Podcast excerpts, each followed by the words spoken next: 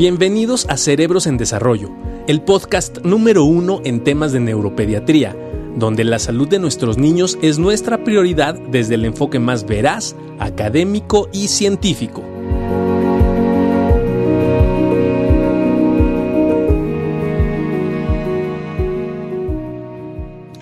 Todos, ¿cómo están? Muy buenas noches, espero que la estén pasando bastante bien. El día de hoy vamos a platicar sobre eh, un tema muy, muy interesante y sobre todo el, conocer sus opiniones sobre eh, cómo podríamos, cuáles serían las estrategias para lograr una niñez mucho más feliz de la que podemos eh, tener en estos momentos y cuáles serían eh, realmente las herramientas con las que contamos. Si hoy estamos creando realmente infancias felices o se ha perdido algo de, esto a lo largo del tiempo.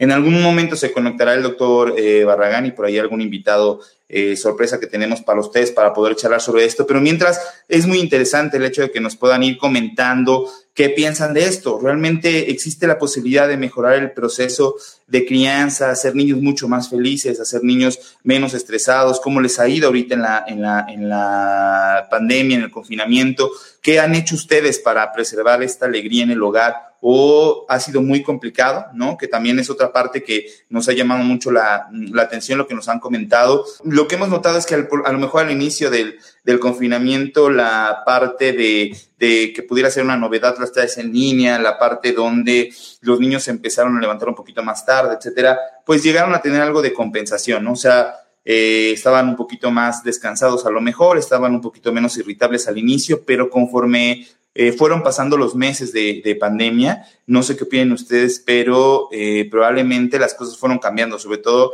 en casa, en esta situación donde eh, los niños empezaron a tornar un poquito más irritables. Ahorita, justo en este momento, creo que estamos en una situación un poco compleja porque ya han pasado mucho tiempo de encierro en casa y eso definitivamente han, ha mermado no solamente en las condiciones de, de, emocionales de los niños, sino también obviamente este, en estas relaciones que se van llevando día a día con los niños en casa, ¿no? Qué difícil es poder crear estrategias, o no sé qué les haya pasado a ustedes, mándenos sus comentarios respecto a cómo le están haciendo, cómo lo están haciendo para entretener a sus niños fuera de lo que, de lo que son las las pantallas, por ejemplo, el tiempo que le están dedicando ustedes a los celulares o al tiempo de dispositivos, etcétera, qué es lo que está pasando, cómo lo están haciendo, este, qué, estrategias hacen para el postre de día, del día que hemos comentado, es esta parte al final, ¿no? Del día o en algún momento antes de llevar a cabo la rutina de sueño, ¿qué están haciendo? ¿Cómo están pasando el tiempo con sus niños? Eso nos gustaría saberlo. Dice Lucy,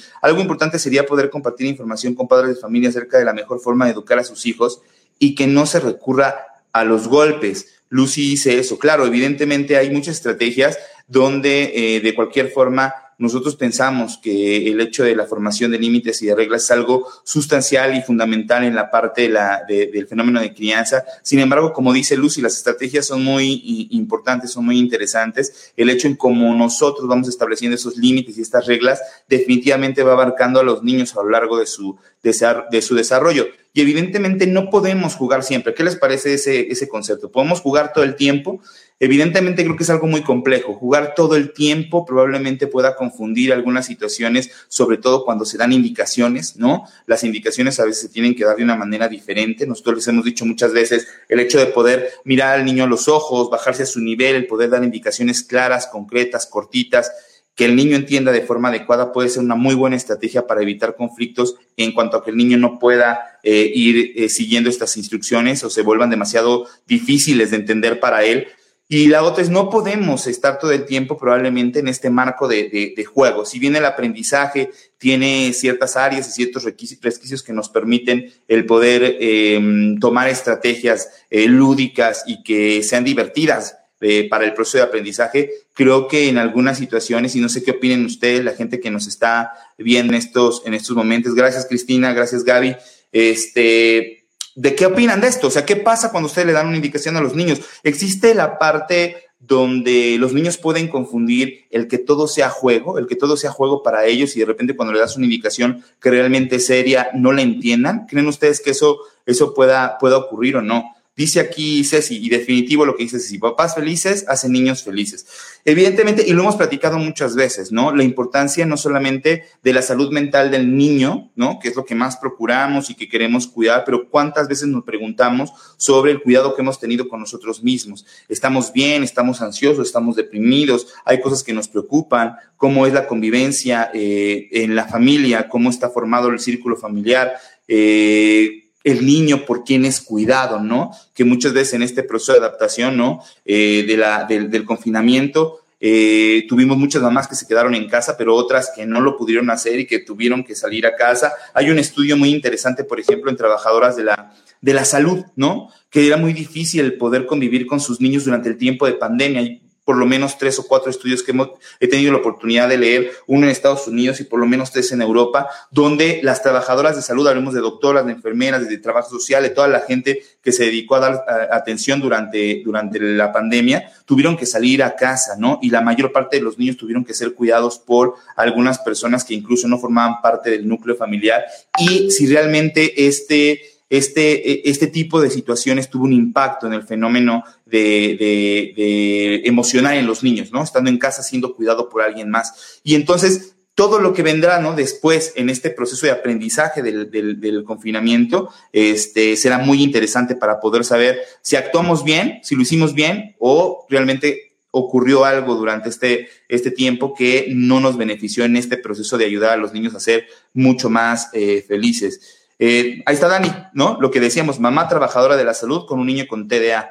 Y dice, es mi caso, ¿no? Qué, qué, qué interesante, Dani, y ojalá y, nos pudieras compartir cómo te fue, cómo lo hiciste, ¿no? Para poder llevar a cabo este tiempo. Ya se conectó el doctor Barragán, estamos esperando un poquito de imagen y ya lo vamos a tener en, en estos momentos para seguir platicando. Dice aquí Sara, tengo mellizos de seis años y uno de ellos pronto se estresa y llora cuando debo salir a, tirar la basura, ir a la esquina, a la tienda, ir al garage. Fíjense, no sabe cómo manejar el estrés de un desapego que la, realidad es que es muy breve, ¿no? O sea, son pocos minutos los que Sara se, se, aleja de, sus nenes y dice que uno de ellos se estresa muchísimo. No sé si a alguien más le pase, le pase una situación de este tipo y habrá que entender mucho la parte del, del, desarrollo de cada uno de los, de los pacientes para poder ir entendiendo cómo vamos. ¿Cómo está, Buenas noches. Muy bien, ¿cómo estamos? Bien, bien, Doc, aquí hay platicando de un tema muy interesante, este, sobre qué onda, cuáles son las estrategias que podemos utilizar para hacer más felices a nuestros pequeños, ¿no? Sobre todo en estos tiempos tan complicados que era lo que estaba platicando, ¿no, Doc? O sea, híjole, cómo tenemos que incluso nosotros echar a volar la imaginación, ¿no? Para divertirnos al lado de nuestros niños intentar evitar lo que hemos comentado tanto tiempo, ¿no? El tiempo de dispositivos electrónicos, intentar echar a volar la imaginación, pero a veces se nos van agotando también las ideas, ¿no? Sí, yo le decía a Juan Carlos, ¿no? Las diferencias que de repente estamos marcando eh, entre lo que vivíamos en la niñez hace 40 años o 50, donde se sigue recordando que salíamos a las calles, que realmente nadie estaba en vigilándonos, ¿no? Y la diferencia 50 años después a pandemia, donde tus papás te tienen 24/7, ¿no? Donde antes, ¿no? Ante una ausencia total de aparatos electrónicos y tecnología, y hoy el proceso tecnológico a todo lo que da. Entre estos dos mundos, entre estas dos situaciones, lo interesante es si el fenómeno de aprendizaje y de que los niños sean felices es el mismo o no? Este, yo creo que no, yo creo que el paso del tiempo obviamente ha modificado, ¿no? Sobre todo, imagínense, incluso las estrategias de comunicación que hemos este, utilizado ahora para, para poder estar en contacto con, con nuestros seres queridos, con, en el caso de los niños que platicábamos, ¿no? Con sus compañeros en, en este, este intento de, de, evitar el distanciamiento como tal eh, social y mantenerlo solamente físicamente alejado, ¿no? Este, pero que continúen en convivencia con, sus compañeros. Obviamente eso nos ha dado paso a conocer nuevas estrategias de comunicación para este tipo, por ejemplo, de, contacto que llegamos a tener con, la gente a través de dispositivos electrónicos y de estas herramientas. Yo creo que sí ha sido una, un paso importante el poder utilizarlas, pero creo que también, el poder establecer como decimos siempre, siempre ciertos límites en el uso, ¿no? Límites en el uso de este tipo de herramientas también tendría que ser algo fundamental, porque creo que, como siempre lo decimos, no es bueno ni tan poquito, pero tampoco es bueno eh, usarlo de manera excesiva. Creo que es una herramienta muy importante, pero creo que tendríamos que establecer también límites y... Ahora, el maestro Lino Palacio, ya. Perfecto. Oye, mi estimado Lino, mira, fíjate, yo, a ver tú qué piensas de esto y no sé si alcanzabas a escuchar. Yo le decía en esto de, cómo hacer feliz a nuestros niños, le decía, hace 50 años no, en la calle, sin vigilancia de los padres, al aire libre, 50 años después en pandemia, padres 24/7. Antes sin tecnología, hoy todo es tecnología. Si esto tiene que ver con la felicidad en el desarrollo de los niños o no. Si antes padres mucho, con mucho más límites, mucho más rígidos, hoy padres totalmente mucho más abiertos. ¿Qué tanto esto tiene que ver o no con la felicidad en los niños? Y los tres que tenemos hijos y muchos de los padres que tienen hijos, a veces hablan de que es que mi hijo quiero que sea feliz. Bueno, pero ¿usted qué entiende porque su hijo sea feliz? Ahí lo pone Marilyn, ¿no? Dice, alguien me dijo, solo dedícate a hacerlo cada día más feliz. Híjole. ¿Cómo se logra eso, compadre? Pues no lo sé, ¿tú lo sabes? No. A ver, yo, digo que, este, a ver, eh, eh, cuando tú me, invitaste el día de hoy, además les agradezco a ambos su invitación. Eh, la verdad es que yo pensaba justo un poco sobre, sobre este, sobre esta misma línea del pensamiento que yo creo que por eso es que somos tan amigos los tres, ¿no? Este, y, y, cuando platicaba yo contigo de cuál era la línea de pensamiento que íbamos a llevar el día de hoy, ¿no?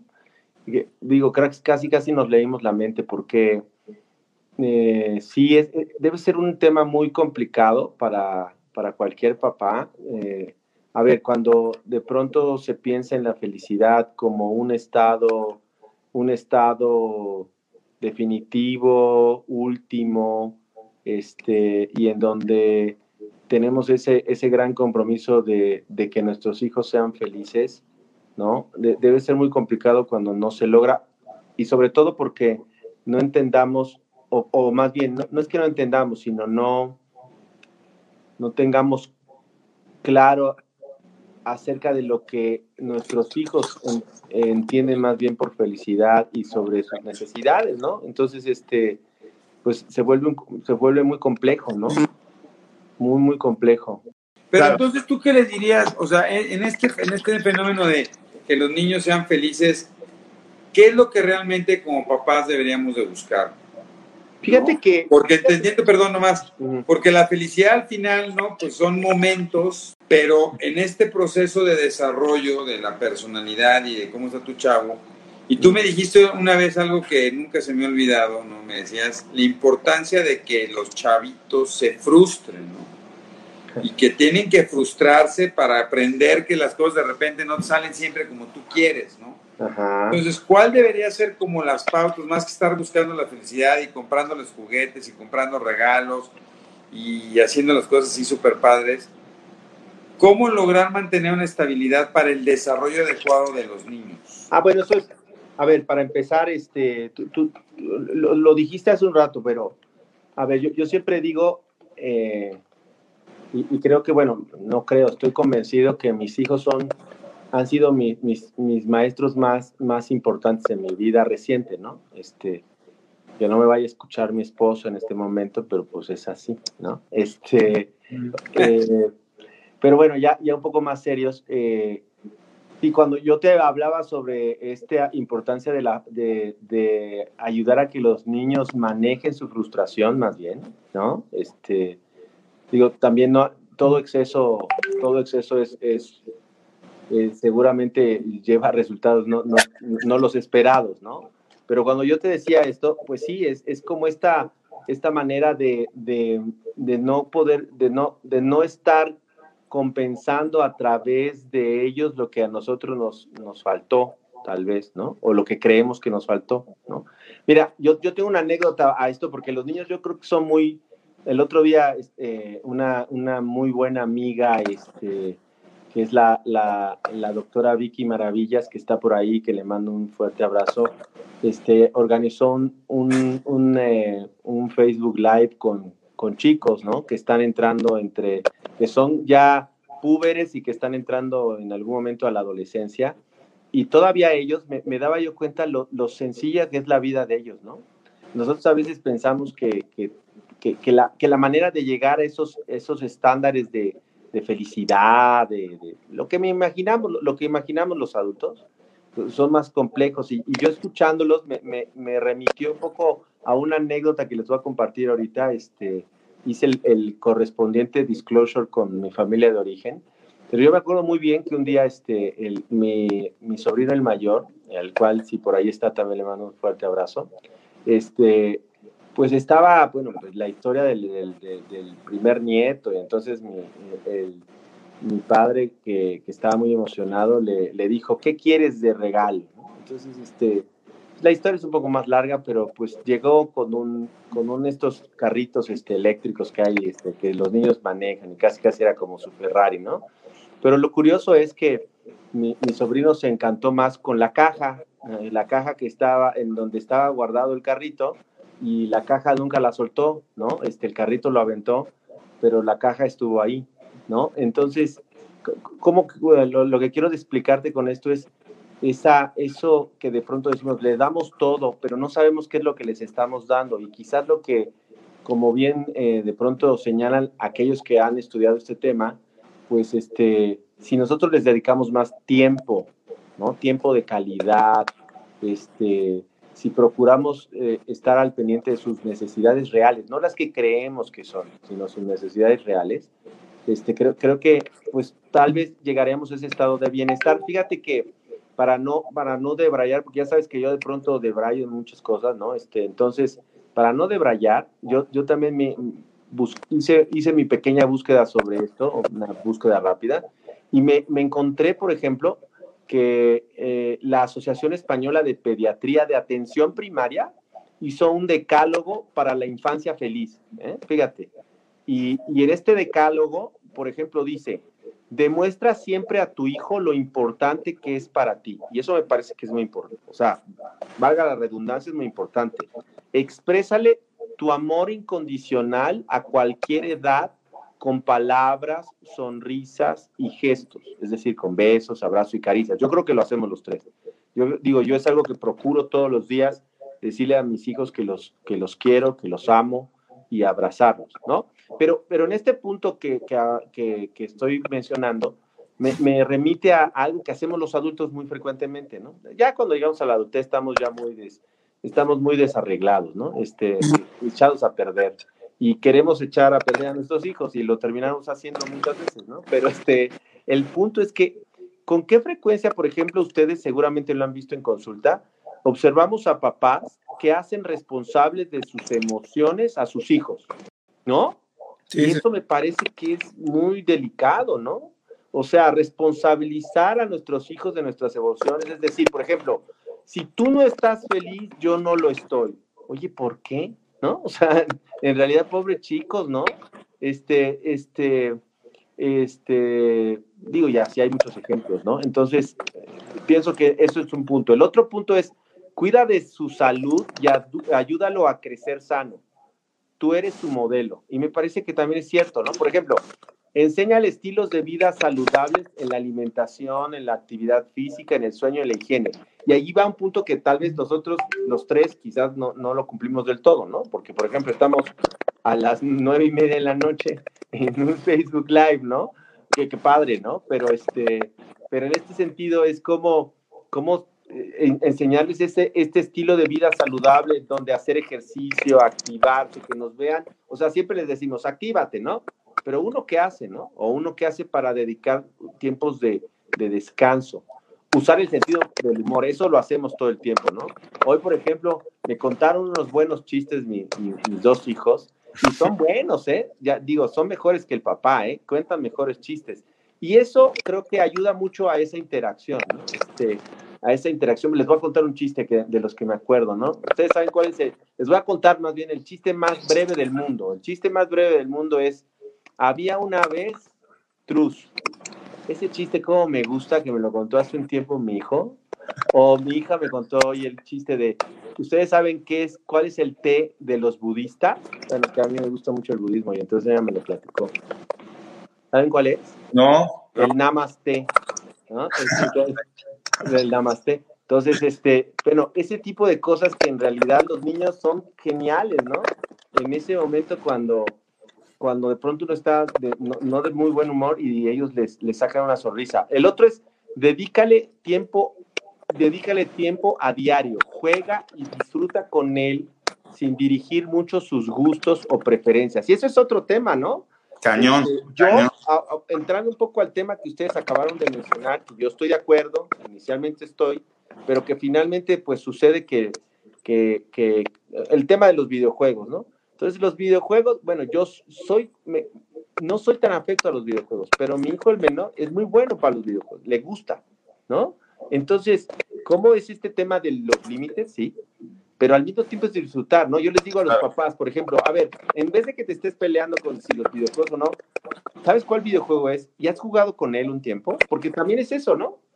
Jugar con ellos para saber cómo, en qué consiste, ¿no? Entonces, me parece un punto importante como en este, esta manera de respetarlos, sí orientarlos, pero respetarlos. La otra es, el cuarto punto es, no hace falta acumular, lo que decías muy bien, no hace falta acumular cosas materiales. Y esto es algo que, que de pronto, este, yo se lo digo ahora mucho a mis hijos sobre y ahora que viene el 30 de abril, este, tener esta capacidad de, de, de, desprendernos, de regalar, ¿no? Este, de, de, que ellos también compartan con otros niños que en la calle están y que además están en una situación complicada y que uno debe de tener este acto de empatía, ¿no?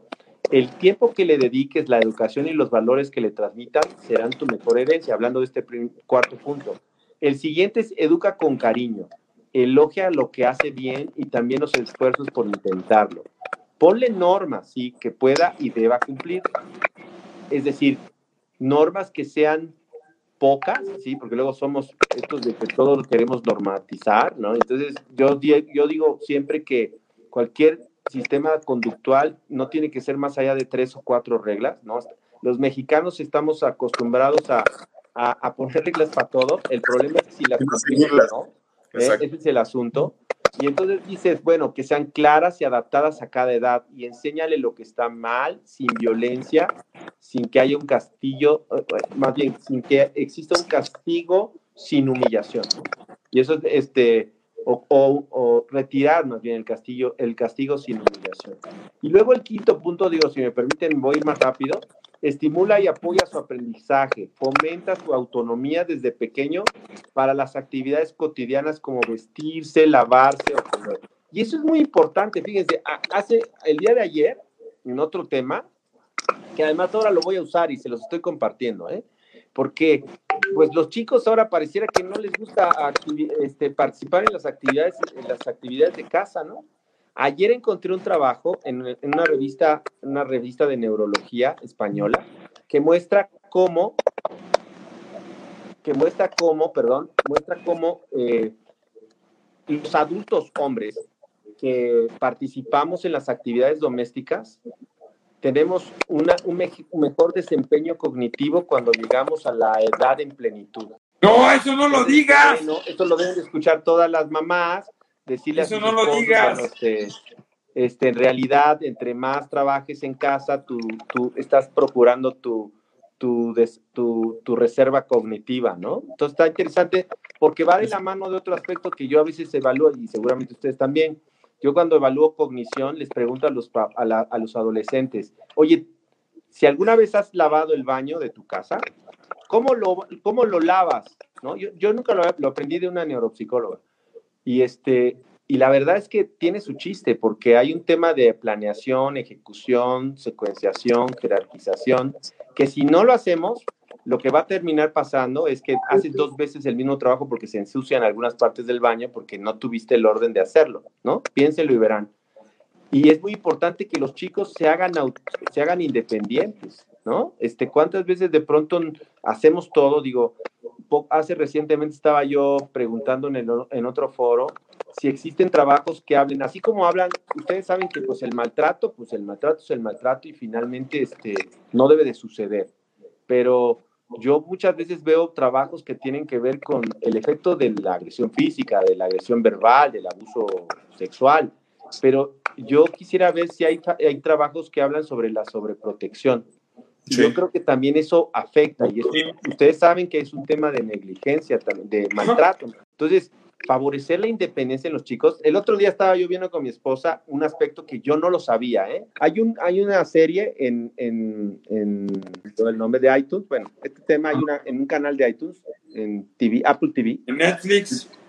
no es en Netflix, fíjate, es en Apple TV, pero hablan de un tema sobre el desarrollo, el, el desarrollo, el neurodesarrollo. Entonces hay una conducta que a los tres, tres años, ¿eh? es una, una, conducta japonesa que inicia la independencia de los chicos. Y entonces es un chiquito de tres años que es, es su primer día en donde va a ir al súper a comprar las cosas. Es un niño de tres años y es una conducta que hacen ellos y que tiene que ver con la independencia. Entonces, ese día que estábamos mi esposo y yo viéndolo, decíamos, ni pensarlo, ¿no? O sea, ¿cómo dejar a un niño de tres años que lo dejes? Pero allá es así. Y yo le decía, bueno, quienes han estado en, en Japón, yo no lo he estado, pero quien han estado, podido estar en Japón sabe que es un contexto diferente, es un ambiente de mayor seguridad, pero cómo ellos fomentan la seguridad de un niño de tres años, les invito a que lo vean, y cómo, cómo el chico de tres años va al súper, o sea, más bien va a algún lugar a comprar comida, tiene que atravesar tres o cuatro calles grandes, atraviesa un, un, un túnel este, debajo de una autopista, llega al lugar, este, hace la, la, compra, regresa a su casa sin problema. Y entonces es este festejo de la mamá que lo abraza. Entonces habla sobre lo que somos capaces los seres humanos y que además de pronto influye el prejuicio que tenemos, ¿no? Entonces, este, creo que eh, son aspectos que, que son muy importantes. Aquí hay otro que me parece muy bueno, que es escucha y dialoga con tu hijo desde pequeño. Y luego, de pronto, qué difícil es eso, ¿no? Hablando de dialogar y escuchar, porque generalmente los seres humanos estamos muy acostumbrados a, a, a, defendernos, ¿no? En, una, en un diálogo. Entonces, no escuchamos al otro. Y yo creo que es muy importante esto, escuchar y, y enseñar a dialogar a nuestros hijos.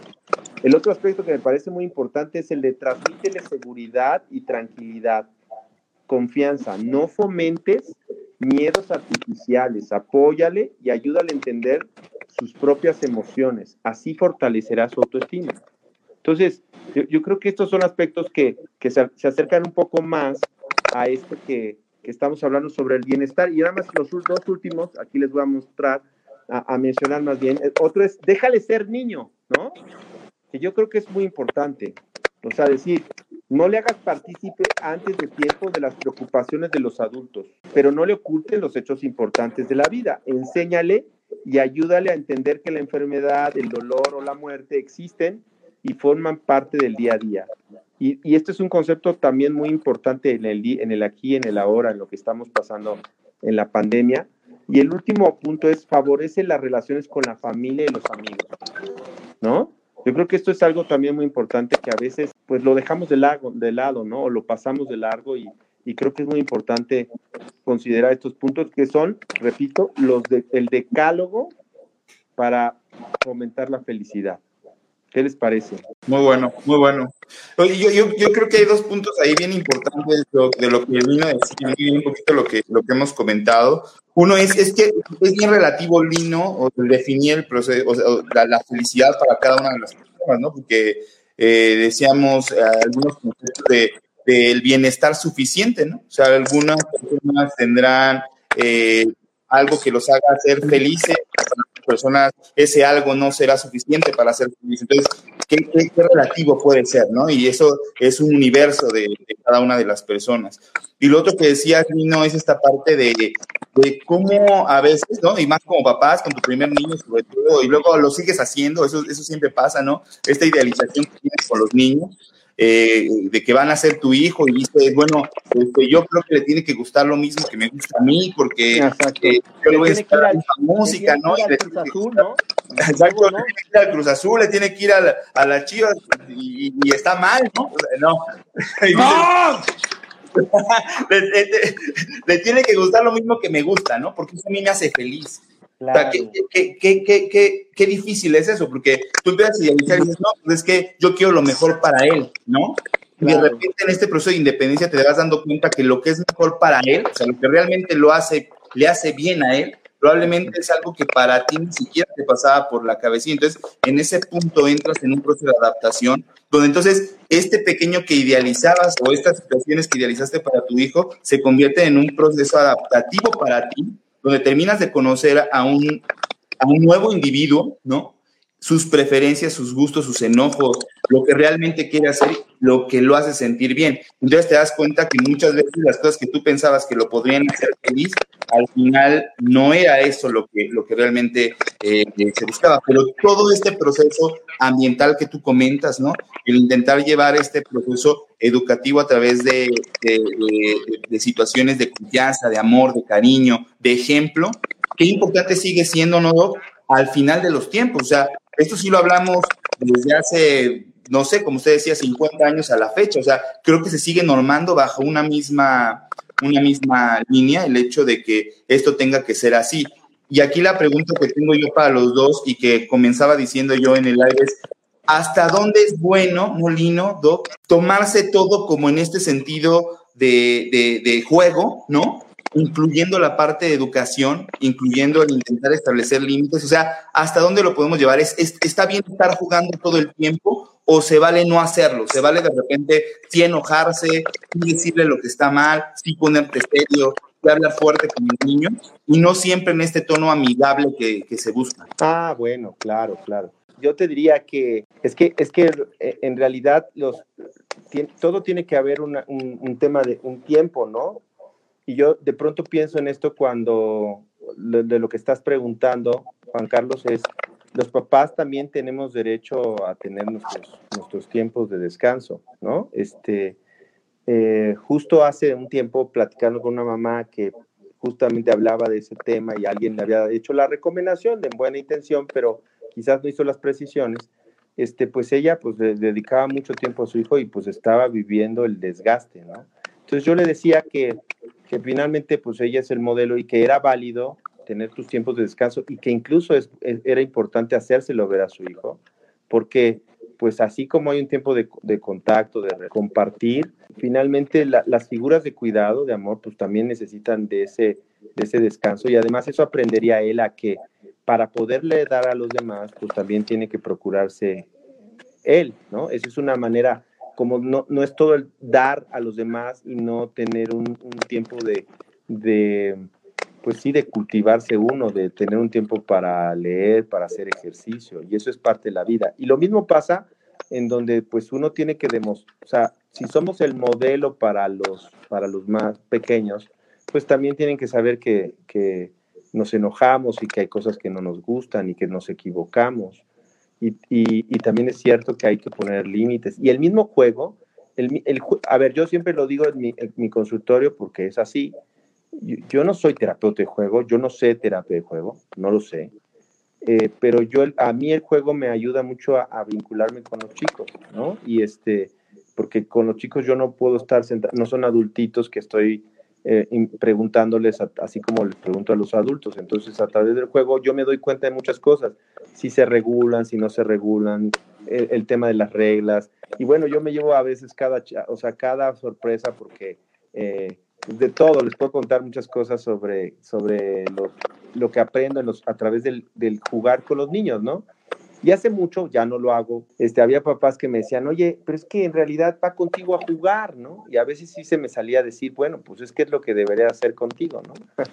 este, en realidad hay un tema de, dedicar un tiempo de juego, en donde el juego es una manera de vincularte con, con tus hijos y entenderlos y conocerlos y enseñarles reglas, ¿no? A veces veo papás que pronto pues se este, ponen a la par los chicos y se burlan y demás. Yo, yo tengo una, una regla que lo hago en casa también, porque es un tema cultural, ¿no? Creo yo. En México es mucho, otra vez, porque es donde vivo, es mucho de reconocer al perdedor, ¿no?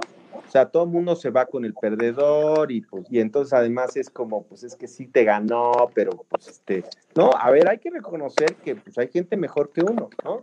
Y que a partir de eso uno tiene que superarse más, pero siempre es la identificación con el perdedor. Entonces, yo más bien en casa, y es un tema de regulación emocional, que lo llevo a mi consultorio, es que la regla de oro es, el que pierde le tiene que decir al que gana, bien ganado, punto. O sea, hay que reconocer al que gana, ¿no? Entonces, estas cosas que, que pues uno puede lograr a través del, a través del juego, ¿no? Este, quería hacer una pequeña, una pequeña paréntesis. Espérate, mira, yo, quisiera decir una cosa, Lino. Hay una película muy interesante, seguramente han visto, que se llama Intensamente. Es una ah, película de Disney que, que, estuvo basada y hecha este, por neurólogos, psiquiatras, o sea, se juntó un grupo muy fuerte. Y a mí me gusta la película en dos sentidos. Uno es que, por un lado, ¿no? Hacen ver cómo hay una diferencia de vida entre el fenómeno cognitivo y el fenómeno emocional, ¿no? Lo tratan de separar. Y lo interesante es que pareciera en la película que lo más importante era la felicidad. Y lo que acaba siendo lo más importante es la tristeza. Y cuando, y lo que domina todo el proceso es la tristeza.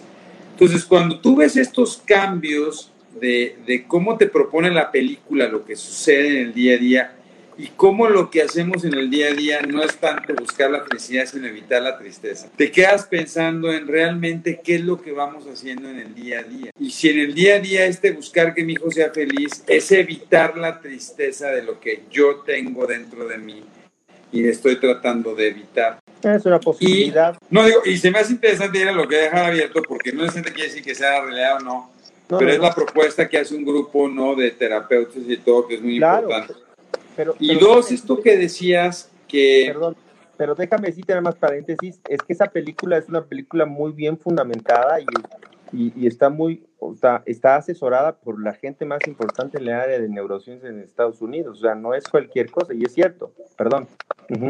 No, pero, ¿y tú qué, bueno, qué piensan los dos de eso? Y al final muchas veces lo que tratas de hacer es evitar en tu hijo la tristeza y no necesariamente la felicidad. Y dos es, en la pandemia ¿qué tanto ha impactado el fenómeno del apego sobre el replanteamiento de los procesos de crianza en nuestros hijos? O sea, ¿qué está pasando en tu casa, en la tuya, en la mía, en la casa de los papás cuando están en un fenómeno de apego tan impresionante?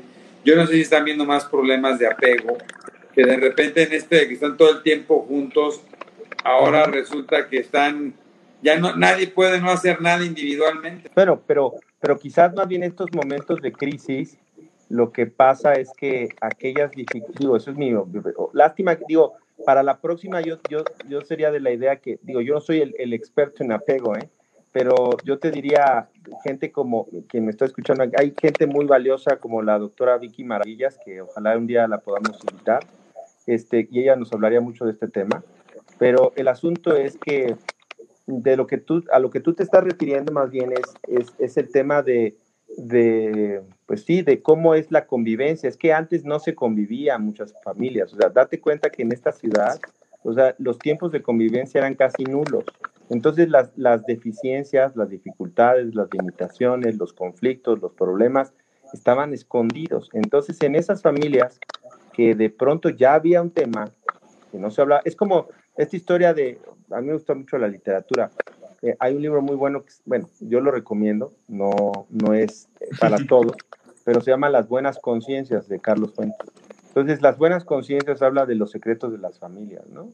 Entonces, este, cómo hay familias, sin llegar a ese extremo, que hay una serie de cosas que no se hablan y que qué mejor que cada quien esté en su rollo para no hablar lo que es realmente importante. Pero sucede que la pandemia nos juntó y ahora sí tenemos que hablar. Entonces, digo, a eso me refería hace un momento, digo, voy a hacer otra vez, me permito hacer un poco el paréntesis, porque había una pregunta en el público que me llamó, de ahí, todos los señalamientos que ha habido ahorita en el chat son muy, muy pertinentes y, y los agradezco en lo, en lo, que a mí me respecta o en lo que a mí me compete. Pero hay uno especial que habla sobre el aspecto espiritual y yo creo que ese aspecto es muy importante. Este, como recomendaciones, digo, yo soy el, la, mejor, eh, la mejor persona como para recomendar aspectos espirituales, pero si eh, la persona que lo preguntó en el chat se refiere a no estar relacionado con la religión, en eso puedo yo decirle lo siguiente. La religión, bueno, sabemos que es un constructo eh, que va más bien dentro del orden de lo moral, pero finalmente en el caso de lo, la espiritualidad, más bien se refiere a darle un sentido a tu vida, de tal manera que puede ser que tú no seas religioso, pero seas espiritual. Totalmente. Sin embargo, sin embargo, al revés no, no se puede. Es decir, puede ser que seas muy religioso, pero no necesariamente va de la mano de lo espiritual. Son dos aspectos muy importantes. Entonces, si hablamos de lo espiritual, que es darle un sentido a la vida, eh, me parece que es correcto, darle un sentido a la vida a través de lo espiritual, es decir, este, la ayuda a los otros, repito esto, sin darle un tema de cuál religión o no, sino la trascendencia, la empatía, la ayuda, este, la ecología, ese es un sentido de darle un sentido a la vida y el cuidado en la comunidad. Y yo creo que son aspectos que todos los días podríamos hacerlo.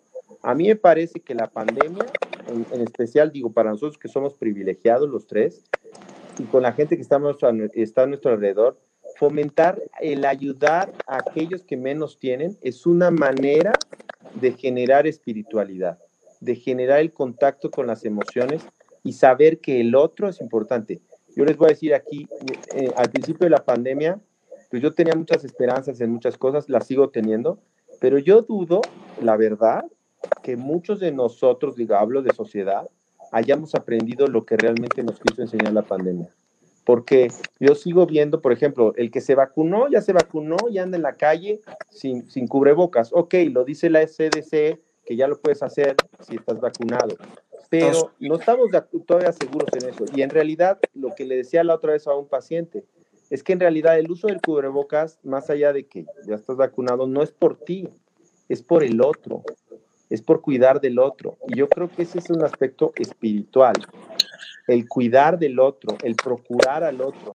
Pues yo creo que, maestre, digo, qué interesante es todo este proceso, habrá que ir cerrando, se nos ha ido rapidísimo. Lino, yo, te quería preguntar, era algo que decía ya para, para, para concluir, pero algo muy cierto, ¿no? Y, y, respecto a lo que comentaban de este proceso emocional, donde también qué frecuente, Lino, no sé, no sé qué piensas y qué tanto te pasa, ¿no? Esta parte donde, donde queremos normar o queremos formar niños ganadores, ¿no? O sea, todo el tiempo es tienes que ganar y de eso depende tu felicidad. O sea, si no ganas, no eres feliz, ¿no? Eh, y de repente, eh, creo que, y no sé qué piensas en esta parte, ¿no? Pero a veces ese tipo de, ideas, que, digo, serán muy respetables, está, bien, obviamente todos quisiéramos que, que, el futuro de nuestros niños llegara al mejor eh, término, que al final nosotros sentamos las bases, pero las decisiones las van a terminar eh, tomando ellos en conjunto con nuestro, nuestro buen camino que podamos llevar eh, y hasta donde se, se, se, permita, ¿no? Pero en este sentido, ¿qué tan bueno es eso, Lino? O sea, el solamente plantear como un objetivo de felicidad el ganar y no establecer los desenlaces posibles para cada una de las situaciones a las que se enfrenten, ¿no? O sea, el decir, pues existe también la posibilidad de perder y no por eso vas a ser infeliz, ¿no? Sino lo que tú decías, trabajemos más. Fíjate que sí, claro, este, justamente voy a volver a, dar, a, relatar este chat que les invito a que visiten la página de la doctora mm, Vicky Maravillas, Mares es, su asociación, pero justamente ahí estaba yo, digo, porque los chicos estaban disertando, ¿no? Y, y estaba bien, a mí yo aprendo de ellos Claro. Pero yo hay algo que tengo desde hace un tiempo, la, la, inquietud, ¿eh? Fíjense, se los voy a poner así, hablando de, contestando tu pregunta, o, voy a tratar de contestar. No sé, nosotros como profesionales de la salud, no de la educación, no, yo no tengo, sería un ser irrespetuoso con el trabajo de los educadores, pero yo veo en escuelas de, de chicos que yo veo, jornadas de ocho horas o jornadas de seis horas. Afortunadamente, en la escuela donde van mis hijos, las jornadas son más breves y lo agradezco porque ya con tres, cuatro horas ya los tenemos. Pero aquí viene una reflexión importante, que a mí me gustará verlo en uno o dos años. Todo el mundo dice que, que el tiempo perdido, yo lo dudo, ¿eh? Seguramente para los procesos de educación, que la gente de educación estudiará mejor, seguramente habrá sus deficiencias, no lo dudo. Sin embargo, ah, vamos a tenernos que replantear el tema del éxito, o sea, ¿qué significa éxito y ser exitoso? Y yo, yo ponía, digo, vuelvo a, hablar de, esta, de este chat que a mí me gustó mucho, este, este, eh, esta, mm, esta conversación que hubo en ese momento, porque yo les preguntaba a los niños sobre si, si, en el momento que pudiéramos regresar, eh, una vez acabada esta pandemia, si haríamos lo mismo y si el modelo educativo sería el mismo. Yo, yo les digo, yo si fuera niño no regresaría a la escuela todos los días. Estoy seguro que no lo haría. Porque en realidad, ah, porque hablaban del tema de copiar, ¿no? Hablando de este tema. Y, hay una frase de un, de un, eh, premio Nobel de, de, física, Richard Feynman, que habla sobre el, tema de copiar y dice, quizás el hecho de copiar lo que significa es que no nos hemos dado cuenta que el verdadero valor de la educación no está en el aula. Y a mí me parece que es algo muy sabio, que alguien que de pronto es muy estricto y muy ganador, tal vez diría, no, ¿cómo? Y copiar es, está muy mal. No, quizás lo que no hemos entendido es que dónde es realmente, o sea, dónde está el valor de la educación y qué estamos aprendiendo en las escuelas. Porque en realidad, si lo que estamos aprendiendo es que no debemos de fallar, tenemos que siempre ser el mejor, yo creo que no estamos entendiendo bien la esencia de la vida. Y eso es lo que le estamos transmitiendo a los chicos. Esa es mi opinión. Totalmente. Totalmente, creo que sí, creo que sí, creo que, que, es interesante, ¿no? Dentro de esta infancia feliz, ¿no, Doc? El poder este, también hacerlos, y no sé qué opinas, Lina, en algún momento de tú toma tu decisión, estoy aquí para apoyarte, pero tómala, y si te equivocas, pues te equivocas, y, ni modo, habrá que encontrar otra, otra opción, otra salida y, estaré como para apoyarte, más bien para resolverte. Eso también es, es, algo importante, pero que se abriría otro, otro tipo de situaciones, ¿no? ¿Cómo vedo? No, yo, mira, yo lo que creo es que finalmente con todas estas reflexiones muy interesantes, ¿no? Igual cada papá tendrá que tomar la decisión, ¿no? Pero yo creo que, que, que se puedan apoyar, que lo puedan hablar con sus doctores, y que sí entiendan, para mí creo que es muy importante lo que dijiste, Nino, ¿no? Que mucho de este decálogo, que lo que hablaste, más que de hacerlos felices, es de poder acompañarlos y respetarlos en este proceso y dejándolos que aprendan eh, y se consoliden en el fenómeno de desarrollo sin querer que necesariamente yo sean mi vínculo con otro momento de vida o sean mi expresión de lo que yo quise en algún momento ser, ¿no? Siempre es difícil, yo siempre lo he dicho, ¿no? Siempre es difícil y lo hablamos en alguna vez, ¿no, Juan Carlos? Antes era blanco y negro, hoy hay toda una escala de grises, ¿no? Los papás pasaron a toda una escala de grises y de repente queremos volver a regresar a blanco y negro, ¿no? Entonces, este, y que en esta fase muy dinámica, nada más que no se frustren si sus hijos no son totalmente felices porque a veces es muy complicado hacerlo. Bueno, el estado de la felicidad, que es lo que nos trajo el día de hoy a la discusión, pues hay que entender que es un tema temporal, no es, no es, no es un fin. Si entendemos que esto es, no es un fin, y, procuremos el bienestar de nuestros, de nuestros chicos, o sea, de, nuestros hijos, los, los chicos que vemos, los, la gente que está a nuestro alrededor, los niños, procuremos su bienestar. Y creo que es muy importante, hablando de todo esto que hemos mencionado hoy, regresando al tema del juego, y lo decía en el chat muy bien, lo decía muy bien la doctora Vicky Maravillas, repito, le mando un fuerte abrazo. Este, creo que es importante entender que a los niños les, les sirve también que no todo es un juego, o sea, hay límites, hay reglas, hay momentos para divertirnos, pero hay momentos para tomar las cosas de otra manera, eh, con un sentido distinto. Yo iba a decir en serio, no es el tema de en serio, pero es decir que hay límites, hay reglas, y, creo que eso, eso, eso tiene que partir de nosotros, y, diría yo que además este, tenemos que relajarnos como papás, o sea, yo, yo lo digo siempre, digo, y esto repito porque mis hijos son mis principales maestros ahora, y yo ahora con los papás, digo, antes era yo como más rígido de lo que puedo ser a veces. Y yo les digo ahora, cuando doy algún plan conductual y les doy recomendación, les digo, miren, esas son recomendaciones que da el doctor Palacios, ¿ok? Sin embargo, en la vida real tendrían que ver a Lino Palacios en tales plazas este, y en donde puedan ver en acción, porque no todo es así. lo que quiero decirte es que en, realidad hay una, tenemos que partir de ser flexibles, entender cuál es nuestro plan maestro de vida con nuestros hijos y procurar su bienestar, procurar sus emociones, respetarlos, cuidarlos. No necesariamente el cuidarlos, sobre cuidarlos, les va a llevar un mejor éxito. Tenemos que ayudarlos a que sean independientes, creo yo. Y, y, entender que, y como dicen este tema, ¿no? También me gustan mucho los ejemplos y, lo brindo así, como este ejemplo de Michael Jordan, ¿no? Este, yo no soy la mejor persona para hablar del básquetbol porque soy re malo, ¿no? Pero me gusta de pronto verlo y yo me acerqué al básquetbol por Michael Jordan. Ahora que se va a venir la nueva película de, de, Disney, ¿no? De, no sé si es de Disney, pero va a llegar este otro basquetbolista que es este, su majestad, ¿cómo se llama? El LeBron, ¿no? Entonces, bueno, cuando salió Michael Jordan, pues fue un fenómeno, pero hay un comercial de él que habla de Nike, que habla sobre las veces que ha fallado.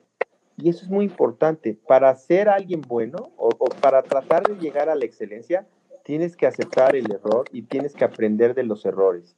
Y eso es lo que te lleva, va a llevar al éxito. Pensar que el exitoso nunca se equivocó, eso es un error. El camino Y eso nos pasa a nosotros. El camino así es como en el... le vas al Cruz Azul, compadre, y mira. Eh, ahí sí, el camino difícil. Así es, pero algún momento lo, vas a disfrutar, ¿no? Exacto. Y más todavía. Y más, todavía. Bueno. Lino, como siempre, un, muchas gracias, un honor que estés con nosotros. Siempre te aprendemos muchísimo, maestro. Gracias. Y este, y, bueno, no sé, Juan Carlos. No, perfecto, Lino, muchas gracias. No, gracias. estas conversaciones se disfrutan muchísimo y obviamente siempre te llevas eh, mil ideas, ¿no? De, cómo poder seguir este, estudiando al respecto y poder seguir aprendiendo, ¿no? Pero esta parte del marco de la felicidad es algo que a todo el mundo nos interesa, nos debe interesar y creo que este proceso de crianza y de aprendizaje en este marco sería el, más, el más ideal y hay que, hay que buscarlo, ¿no? Te agradezco la invitación y que la fuerza los acompañe siempre a todos y a, Exacto, a todos que nos escucharon. Fuerte abrazo para todos. Muchas gracias, estamos en contacto. los mucho. Bye bye.